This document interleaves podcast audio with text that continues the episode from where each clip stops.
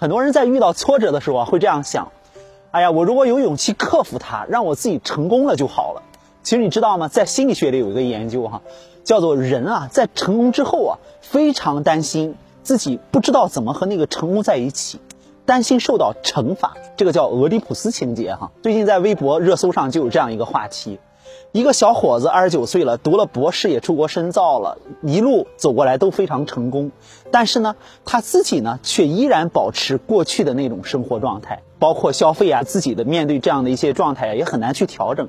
一个月呢两次出现了社恐，就是他其实恐惧的，而是自己在成功之后不知道要怎么去面对那个成功之后的自己。过去那些环境我太熟悉了。一旦背离那个环境呢，我就不知道我自己该怎么办了。那么好在呢，检查一下呢，没有躯体化的这种症状。但是这种心理的障碍啊，是需要通过持续的咨询，不断的去调试自己，然后进行克服的。如果没有一个稳定的关系呢，也很难达到一种让自己尝试着走出来的状态。所以，我们去看到自己的问题的时候，一定不要想，哎，我是不是那样就好了？我现在这个状态是不是因为我在挫折当中啊？很多时候，我们需要去接受现在这个状态，慢慢的一点点的往前走。当你不追求快速的让自己好起来的时候，很多情况下你会看到你自己会释然了。